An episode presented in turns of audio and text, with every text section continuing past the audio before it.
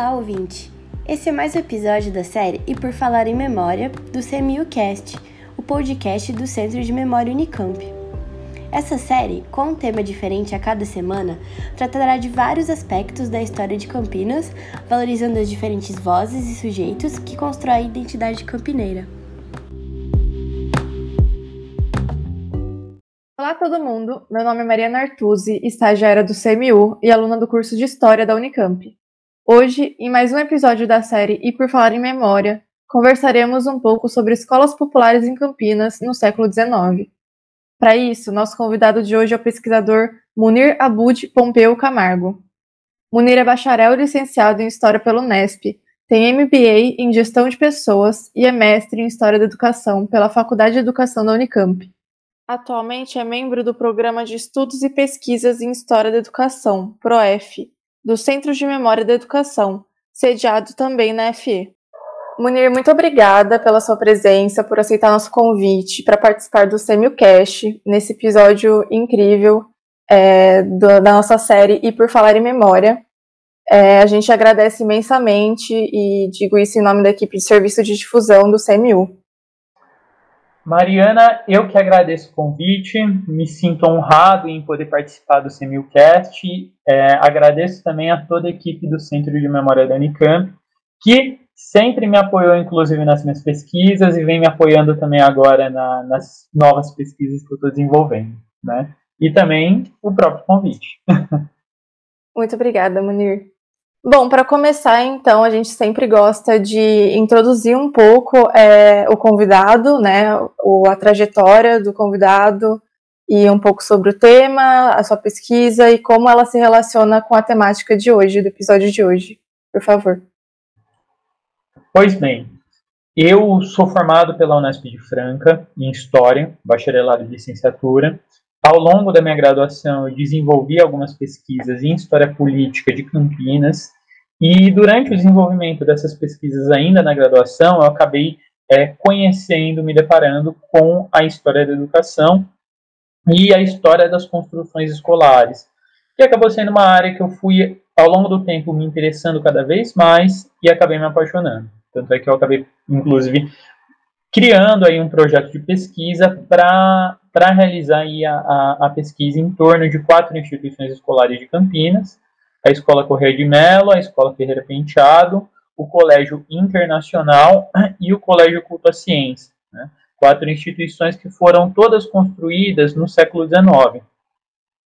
É, a partir desse projeto, eu prestei justamente o meu, é, é, é, enfim, o processo seletivo de mestrado para a História da Educação na Faculdade de Educação da Unicamp, na qual eu tirei, inclusive, o meu mestrado, e defendendo a, a minha dissertação, cujo nome é O Contrato e Concepção, Arquitetura Escolar e Grupo Mandatário em Campinas, 1870-1889.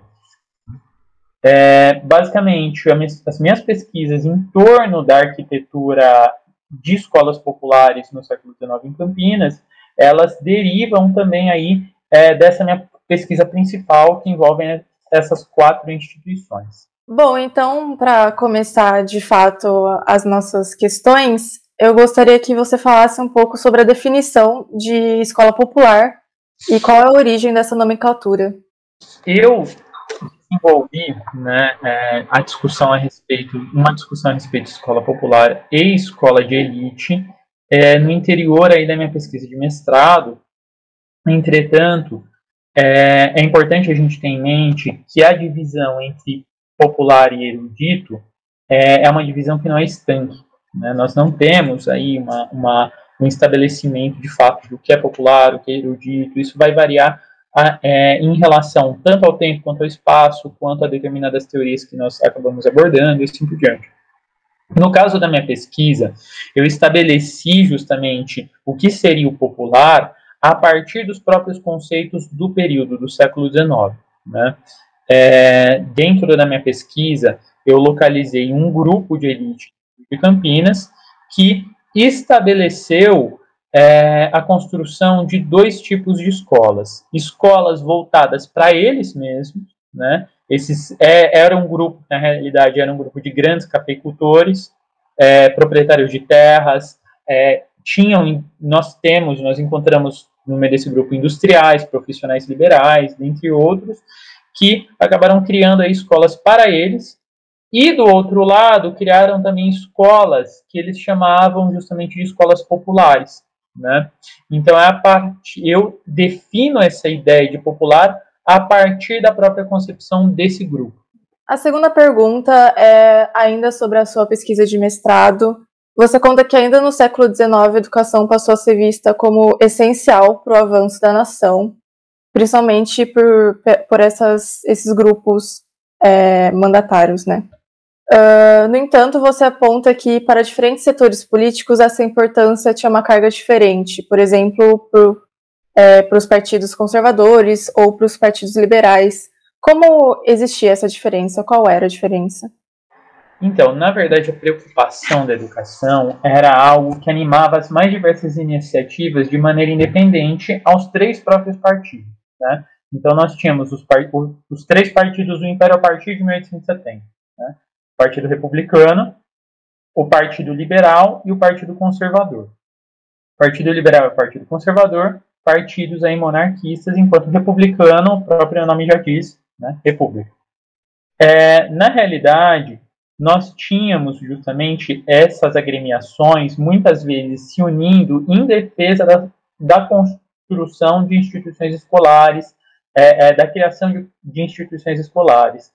Esse movimento acontecia, né, é, tendo em vista que, na realidade, os integrantes desses três partidos na região de Campinas, eles muitas vezes eram das mesmas famílias, eles tinham uma relação muito próxima. Nós conseguimos observar, né, na realidade, uma configuração familiar unindo justamente os membros desses três partidos, que eram eles que detinham justamente o poder econômico e as instâncias políticas de Campinas, da cidade. Né?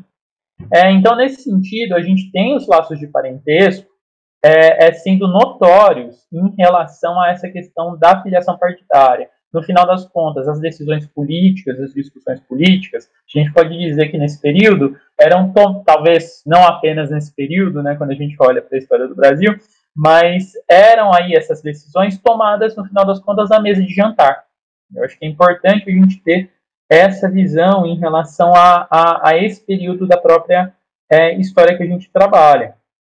Então, é, é, quando a gente pega a construção do Colégio Cultaciense, um colégio de elite, o apoio para a construção do Colégio Internacional, outro colégio de elite de iniciativa presbiteriana, nós vemos os membros dos três partidos participando para a fundação desse, desse, desses colégios.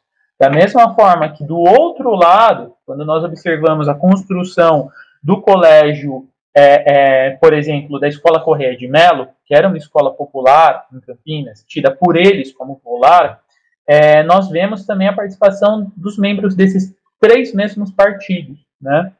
É, o que, que a gente consegue observar de diferente na realidade era muitas vezes a forma como eles utilizavam a construção do colégio e o mais, mais o discurso educacional do que propriamente a construção de colégios a maneira como eles utilizavam o discurso educacional em relação à própria propaganda. Então, por exemplo, os republicanos, eles vão trazer muito nos jornais da época, né, é, uma série de discursos defendendo a educação, dizendo da importância da educação, é, e utilizando esse discurso para atacar o próprio império. Então, dizer que o império não investia em educação, que o império não ligava para a educação e assim por diante. Né? É, mas, mas por trás dessa propaganda, a gente vê membros dos três partidos participando dessas iniciativas educacionais. Então é interessante a gente ver isso. Outro tipo de conflito que a gente vê também é em relação à questão aí dos católicos, né, da questão aí do, do movimento ultramontano no Brasil, tá certo? É, brigando contra também a questão da construção de algumas escolas laicas, criticando as escolas laicas em alguns é, é, em algumas discussões pontuais. Mas nós encontramos também até mesmo é, é participantes aí do movimento ultramontano no Brasil apoiando a construção também dessas escolas de elite. Então, por exemplo, é, um jornal conservador ligado também a determinados núcleos católicos, que era o Jornal Constitucional, ele publicou textos apoiando a construção do colégio internacional, que era um colégio presbiteriano. Então é, é, é interessante a gente ver justamente essa questão da, da, da, dessa configuração familiar que acabava ditando essas relações no final das contas. Tá? Bom, é, a gente vê pela, pelo seu trabalho uma ligação da educação com a questão arquitetônica. Qual a importância da arquitetura específica quando se fala da, do espaço escolar, né? De que forma essas construções influenciam no processo educacional? É importante a gente ver agora a questão da própria materialidade. Né? O mundo material também forma o sujeito. Né? Nós temos percepções obtidas no mundo material, nós temos noções é, é, cujos espaços conseguem nos formar. Importante a gente entender essa relação. Nós formamos os espaços e os espaços também nos formam. Quando a gente olha para o ambiente escolar, o ambiente escolar ele é um ambiente que estabelece justamente a formação aí de crianças, de jovens e assim por diante. E nós temos a formação de subjetividades naquele espaço. Então, formas de se portar, formas de se vestir, como se sentar, quais ambientes devem ser frequentados, quais não devem, como é o estabelecimento da vigilância nesses ambientes, é, é, o que aquele ambiente tenta passar com seus símbolos, com o tamanho dos seus espaços, com a divisão daqueles espaços, tudo isso é, é, são elementos que vão formando justamente os indivíduos que frequentam esses locais, esses espaços. É, os ambientes eles permitem sociabilidades, ao mesmo tempo que impedem outras formas de socialização e assim por diante. Né? Os ambientes, eles sofrem resistência. Então, nós encontramos, inclusive, estudos na própria antropologia é, que demonstram a, a questão das pichações e grafites e outras formas de expressão dentro da escola como uma forma de resistência ao próprio ambiente escolar e as formas de se comportar dentro daquele ambiente escolar. Né? Então, é, é muito importante a gente perceber essa questão da própria materialidade do edifício escolar e também essa materialidade formando o indivíduo e formando a cidade no entorno. Porque quando a gente coloca um edifício escolar em um local, ele altera todo o entorno, ele altera a percepção daqueles que passam pelo ambiente. Né? O edifício escolar ele traz símbolos. Quando nós pegamos, por exemplo, o, o, o, a construção daqueles grandes templos de civilização, conhecidos como grupos escolares, nós encontramos muitos deles no relógio, no topo do próprio edifício, mostrando também uma transição daquele tempo do campo para o tempo da cidade, para o tempo da indústria. Né? Então, é, é, os símbolos republicanos nos próprios grupos escolares, nós conseguimos perceber nesses edifícios do Império, que eu estudo, nós conseguimos também ver símbolos que essa elite foi colocando também nesses edifícios e formas de diferenciação né, dos próprios espaços, daqueles espaços que devem ser direcionados para o povo, daqueles espaços que devem ser direcionados para a elite. Né? É, é, importante a gente ver que esses espaços eles trazem é, cargas de formação, então, nos edifícios da elite, nós encontramos laboratórios, nós encontramos até mesmo espaços para exposições, nós encontramos amplas salas de aula, nós encontramos modelos, até mesmo modelos seriados dentro desses colégios. Né? É, o, modelo, o, o grande padrão que nós temos eram as salas de aula, em, em, em, enfim, eram aquelas grandes, amplas salas de aula, em que todo mundo assistia, na verdade, a aula tudo junto e misturado, né? É, foi justamente ali no fim do 19 começo do 20 que a gente começou a ter esse modelo seriado de escola, né? É, então a gente vê nessas escolas de elite toda a presença desses elementos. Quando nós observamos as escolas, é, as escolas populares, o, a arquitetura ela é mais enxuta. Então a gente, olhando, por exemplo, a escola La Ferreira Penteado, era apenas uma classe, né? É, em que nós tínhamos justamente aquele modelo, um modelo de construção ainda de escola isolada, né? Escola isolada, quando eu me refiro a escola isolada, essa escola com todo mundo junto, várias é, é, pessoas de várias faixas etárias assistindo aula. No caso da escola é, Ferreira Penteado, nós não encontrávamos, é, por exemplo, da Escola Correia de Mello e da Feira Penteado também. A gente não encontrava, por exemplo, laboratórios e outros espaços que nas escolas de elite nós encontraremos. Tudo isso acaba trazendo toda uma carga de formação, né? além dos próprios, é, é, digamos assim, sensibilidades, a questão da subjetividade. Por exemplo, você, Mariana, aposto que você deve se lembrar da primeira vez que você pisou na escola, do cheiro, dos ambientes que parecem todos de repente maiores. Para muitas crianças, os ambientes, parecem, os ambientes parecem muito maiores do que são, né? É, tudo isso é, é, é uma questão ali do convívio com o espaço e como o espaço também nos forma. Então, nós temos justamente essa estrutura física sendo um peso muito grande para a formação realmente do, dos indivíduos que vivem numa sociedade, é, dos sujeitos, dos grupos sociais e assim por diante. É muito interessante porque a gente não pensa muito que o espaço escolar é, ele nos forma dessa maneira assim tão tão clara, né? A gente entra para a escola que já está construída e que é, ela já está formada e, e a gente não pensa que futuramente ela é o, esse espaço de, de formação de subjetividade, né? É uhum. muito interessante isso. E foi é muito bom.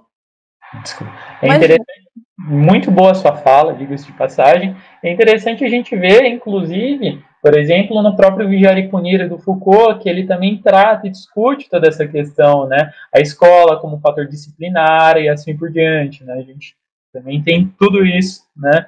Também dentro da filosofia, nessas discussões.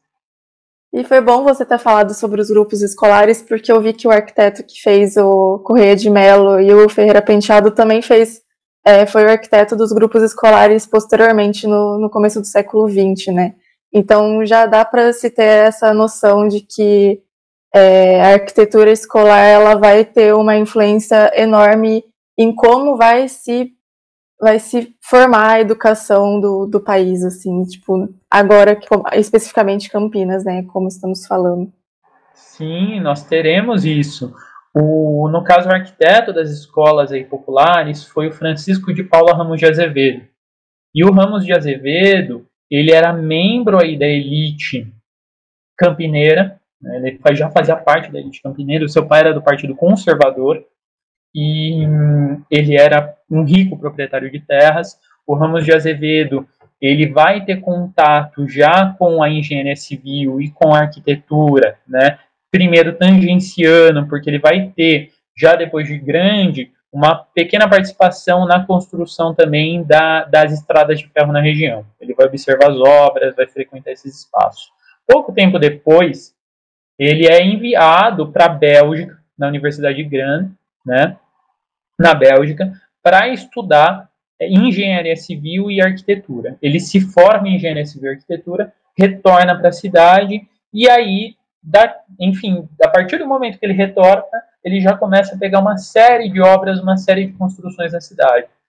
É, uma das primeiras obras que ele pegou foi a finalização da própria Igreja Matriz de Campinas, que foi dado para ele é, pelo Clube da Lavoura, que na época, inclusive, era tinha como líder no período o Joaquim Bonifácio do Amaral, que era conhecido também como Barão de Indaiatuba. Ele era, é, é, ele era muito próximo do Antônio Pompeu de Camargo.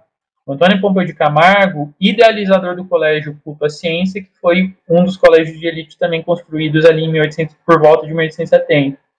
É, o Joaquim Bonifácio do Amaral era tio e cunhado do Antônio Pompeu de Camargo.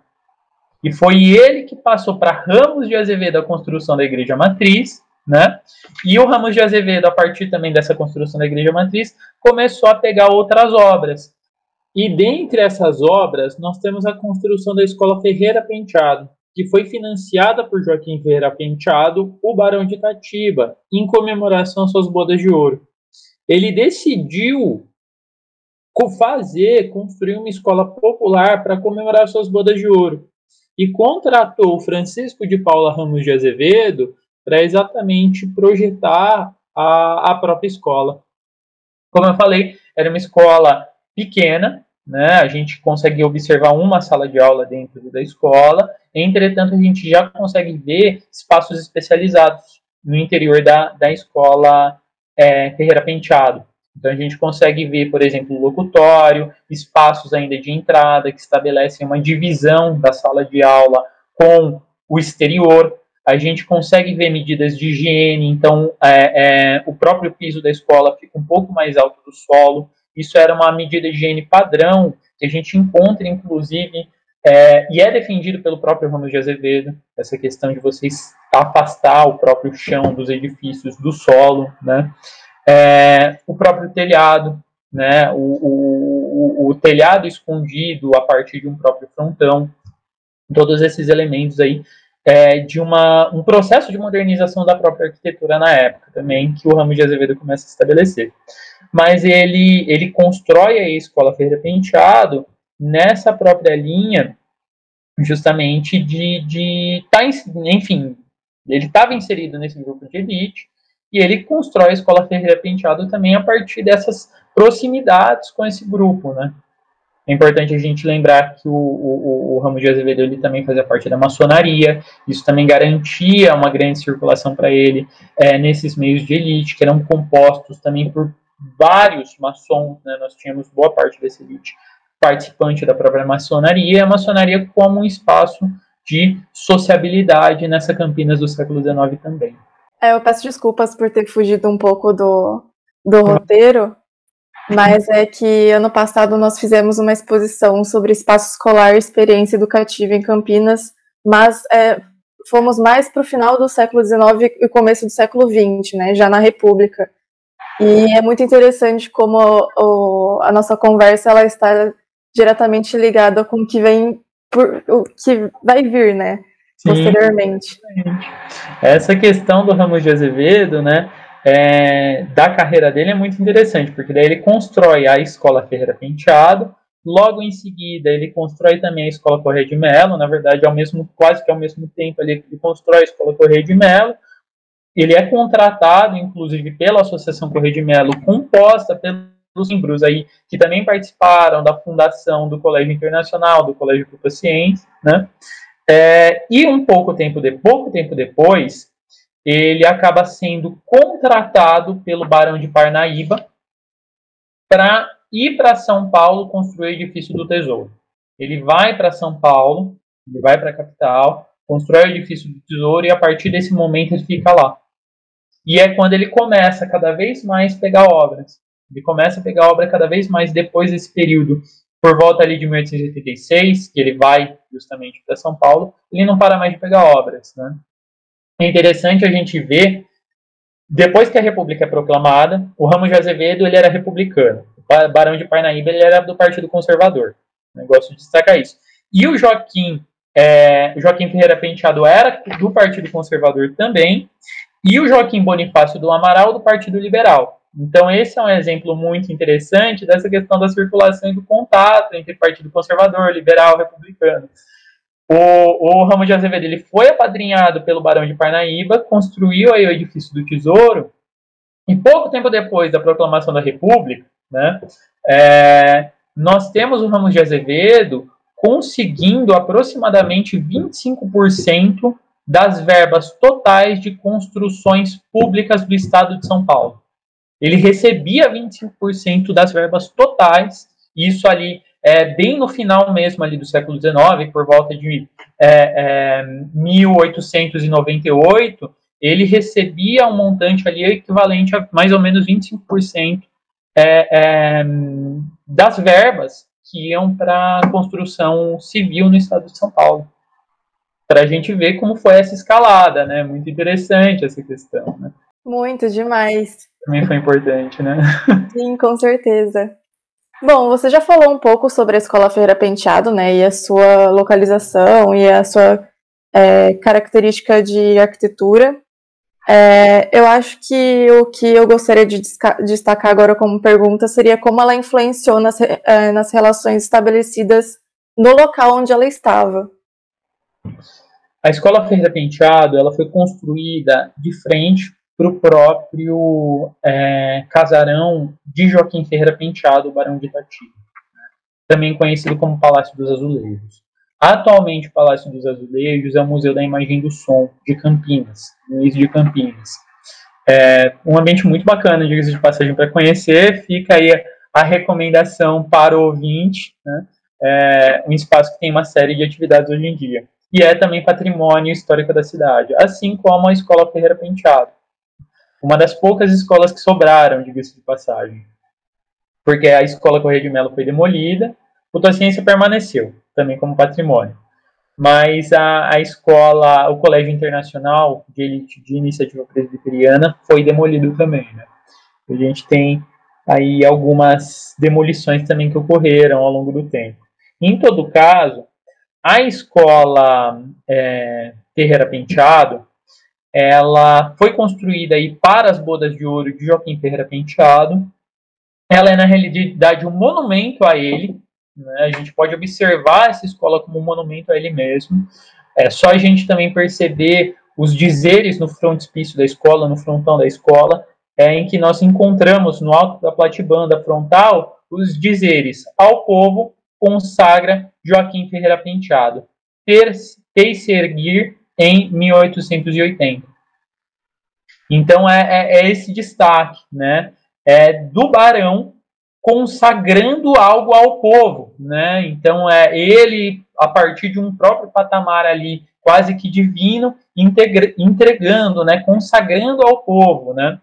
É, então nós temos justamente essa ideia de é, do Barão de Itatiba se colocando como um benemérito e também se estabelecendo de uma maneira a se eternizar como benemérito, né? É, então, nós temos as paredes justamente à frente do próprio sobrado do barão, né, paredes que fazem o isolamento interno do próprio, é, é, da própria casa do barão, que deixa o barão, de uma certa maneira, é, em uma posição também inacessível, em uma posição de opulência e de poder. Ao outro lado, um elemento que dessa posição de poder o barão consagrou ao povo. Né? Então é interessante a gente ver essa preocupação também desse grupo de elite em se perpetuar. E esse caso do próprio Barão demonstra muito bem essa relação, né? É, dele se colocando é, nessa posição e também alterando ali a própria malha urbana a partir dessa construção desse edifício. Porque basicamente o monumento ele estabelece uma memória, ele estabelece uma história e ele é construído a partir de determinados interesses. E o Barão ele tinha justamente esse interesse também de se eternizar, né, de se colocar, de se eternizar. Não é à toa que ele construiu, inclusive, próximo à sua casa, que ficava também no centro de Campinas, próxima também às grandes instituições principais da cidade, então a, a igreja central e outros edifícios, né. Bom, eu farei a mesma pergunta que eu fiz sobre a Escola Ferreira Penteado, é, agora relacionada à Escola Correia de Melo. Eu queria que você contasse um pouquinho sobre a estética arquitetônica do espaço e a maneira como isso impactava a região na qual ela estava inserida. Por favor. No caso da Escola Correia de Melo, ela foi construída no Largo do Jorumbeval. O ambiente era um ambiente de exclusão social, é, e, de acordo com as próprias descrições do período, é, era uma zona também de prostituição, composta também por é, é presença justamente de, de, população excluída, mendigos, é, além de ser uma área de depósito de lixo. No entorno da escola Correia de Melo, era, era comum a população de Campinas depositar também lixo. Né? É importante a gente ver que o local era um brejo. E por ser justamente um brejo, eles acabavam utilizando para essa função também, função de depósito de lixo, enfim, é, o próprio ambiente. O que, que acontece?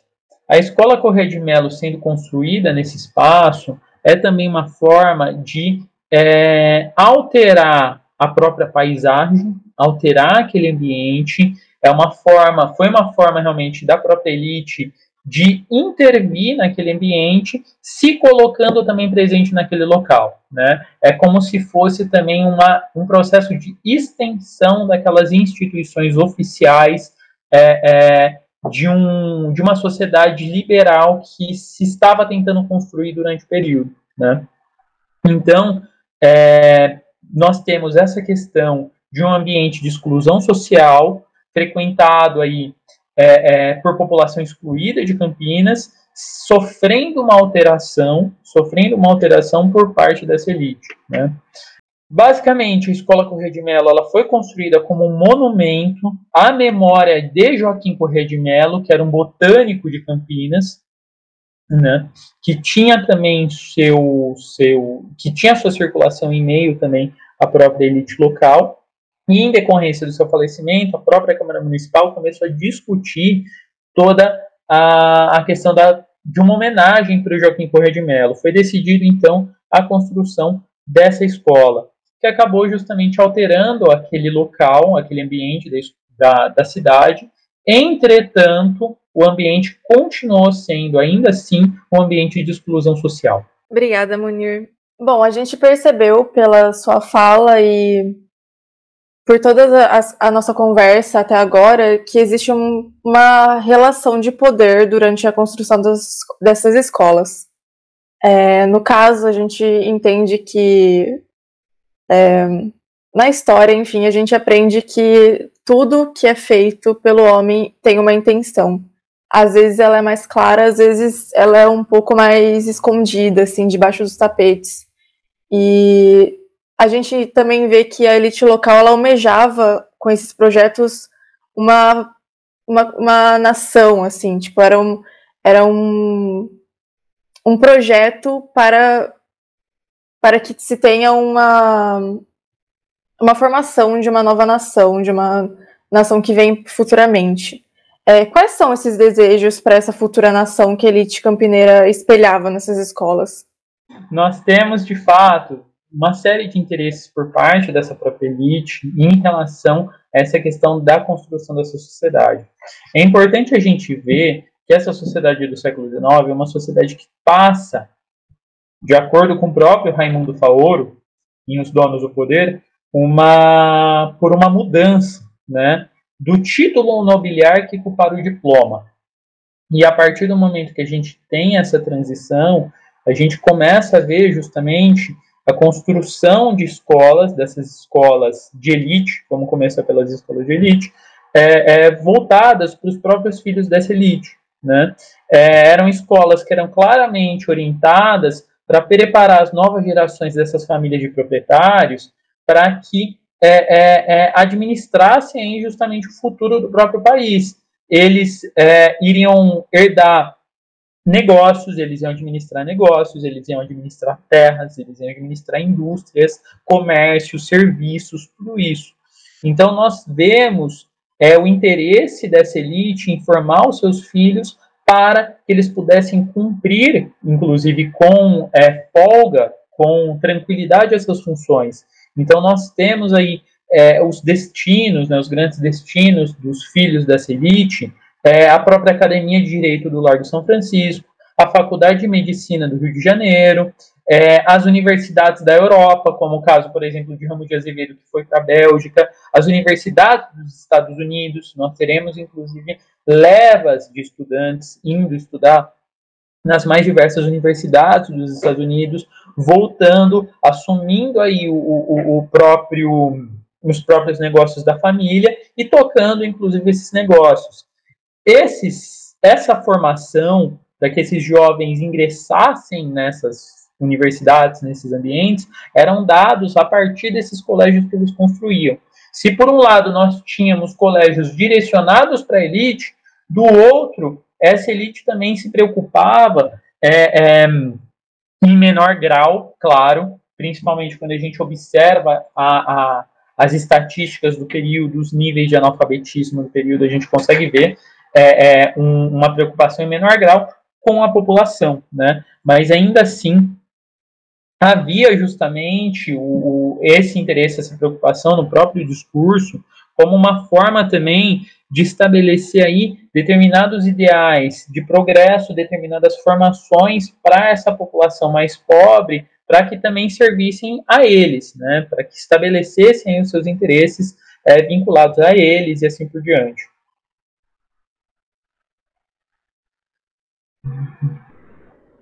É, eu não sei se faz sentido ou se eu estou equivocada, mas eu percebi lendo o seu artigo, claro, e o seu mestrado, que essa, essa construção dessas escolas populares, elas serviram, claro, com essa preocupação de, ter, de, de formar essa população mais pobre com os ideais da, dos grupos é, de elite, mas também tinha um propósito de controle dessa população. Eu estou correta em, em falar isso? Nós tínhamos, nós conseguimos observar um propósito de fato de controle dessa população e também o interesse em estabelecer o próprio poder dessa elite dentro desses grupos populares. Então, ele se colocando também, tentando se colocar na memória desses grupos populares, né? ao mesmo tempo que estabelecer essas funções para essa população como uma forma também de controlá-las, né, de, de, controlar essa população. Ok. É bom para finalizar, Munir, é, eu queria que você definisse é, o, que, é, o que você define como roupagem europeia que a elite campineira tentou colocar nesses projetos. A ideia de roupagem europeia, na realidade, é uma questão ali em que a elite ela começa a trazer, né, então o próprio Ramos de Azevedo traz da, da Europa, né, essa questão das próprias construções que se assemelhavam e se assemelhavam muito com as construções europeias. Entretanto, eu coloco como roupagem, porque na realidade o que nós temos é toda uma questão é, parafraseando a, a Genice Teodoro, uma, uma estudiosa, inclusive uma pesquisadora sobre Ramos de Azevedo, uma passagem rumo ao universalismo que foi construído a partir de uma individualidade europeia desfrutada apenas pelas elites. Então, nós temos uma roupagem europeia, né? entretanto, é, isso basicamente só servia. Desculpa, perdão, eu vou começar de novo, tá? Tudo bem. A ideia da roupagem europeia, ela está relacionada com toda uma questão também de, de afluxo de informações, de concepções vindas da própria Europa. Mas por que uma roupagem apenas? Né? As construções elas traziam estilos europeus, construções próximas à própria arquitetura europeia. Entretanto, quando a gente observa a própria divisão dos espaços, quando a gente analisa a localização desses espaços, a gente vê uma, uma série de concepções da sociedade brasileira no interior desses edifícios, né? É, que estabeleciam toda uma divisão é, social específica vinculada justamente à própria tradição do Brasil, acostumada com a demarcação das diferenças dentro do mesmo espaço. Então, é toda a ideia da Casa Grande do Senzala, parte de um todo, no interior desses edifícios com uma roupagem europeia. Então, a gente tem, na verdade, essa relação dada a partir de uma roupagem de público e privado, né, é, é, conduzindo justamente essa arquitetura. Essa roupagem de público e privado está vinculada a essa questão desse, dessa roupagem, dessa propriamente dessa roupagem europeia, né? Essa tentativa de trazer estilos europeus, entretanto, quando a gente olha por trás desses estilos europeus, o que a gente vê realmente é essa mentalidade, né? Essa tradição brasileira que demarca essa divisão de espaços. Munir, muito obrigada. Infelizmente, a gente vai terminar nossa conversa por aqui. É, nós vamos deixar as referências das pesquisas do nosso entrevistado junto desse podcast na caixa de descrição, então não deixe de conferir. E eu gostaria de agradecer novamente, em nome do CMU, pela sua participação. Foi uma conversa muito incrível, muito rica. E é isso, eu deixo essa, esse espaço para você fazer suas considerações finais. Mariana, eu que agradeço o convite, agradeço novamente a todo o Centro de Memória, Parabenizo, inclusive, é, a você e a todo mundo envolvido também nesse projeto do Similcast, é, porque é um projeto incrível de divulgação aí do conhecimento histórico, divulgação científica e divulgação das produções, é, que é algo muito importante para nossa sociedade de hoje em dia. Né? Então, é, é, fico muito agradecido em poder participar desse projeto E encerro por aqui também. Muito obrigada.